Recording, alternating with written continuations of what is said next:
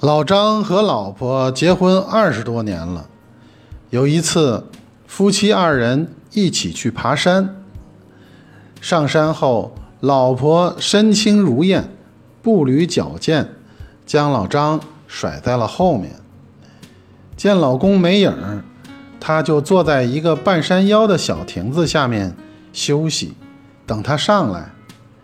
可是左等右等，老张。一直也没追上来，等了将近一个小时，老张才慢慢悠悠地来到了小亭子旁边。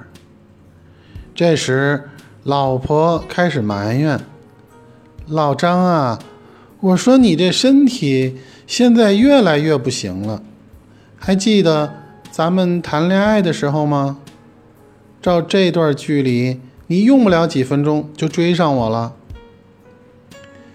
老张说：“其实现在吧，身体倒不是啥问题。”老婆好奇的问：“那是啥问题呀？”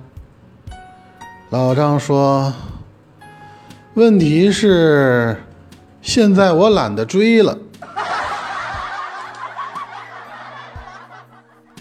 我的闺蜜静静是个漂亮的妹子。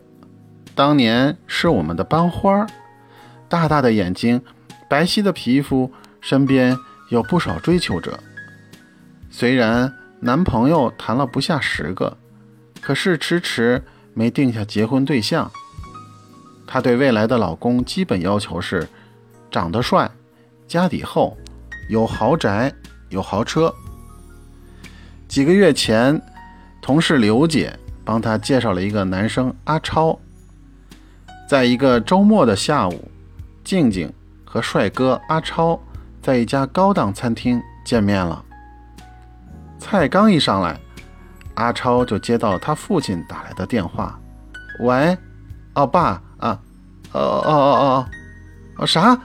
你你们现在在售楼处？”这时，静静拿起自己的手机，假装低头翻看着页面。只听阿超接着说：“呃，爸，先别急着定哈，稍等一下，我这儿……”说到这儿，他停顿了一下，估计电话那头父亲在抢着说什么。过了一会儿，阿超说：“好吧，爸，呃，就我们小两口，呃，两百平方米以内就够住了，别墅太大了，没必要。对了，爸。”嗯，百万以上的车就不必了，它不过就是一个代步工具而已。听到这些，静静暗自窃喜，当场答应了和阿超确定恋爱关系。过了一个多月，两人闪婚了。不料上周的一天，静静来找我哭诉，说：“阿超这个骗子。”臭无赖，王八蛋！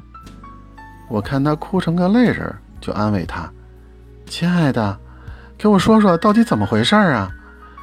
说着，我递给他一叠纸巾。在擦干眼泪后，静静娓娓道来：“我婚后才发现，他的房子只有三十平方米，车呢，是他妈一摩托车。”我大吃一惊。就问，我记得当时你说的新房是个大 house，车是百万豪车呀。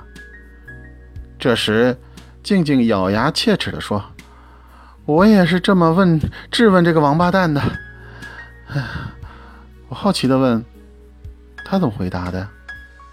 静静说：“这个臭混蛋竟然说，三十平方不就是二百平方以下吗？摩托车。”是一百万以下的车，没错吧？我听了，当时就蒙圈了。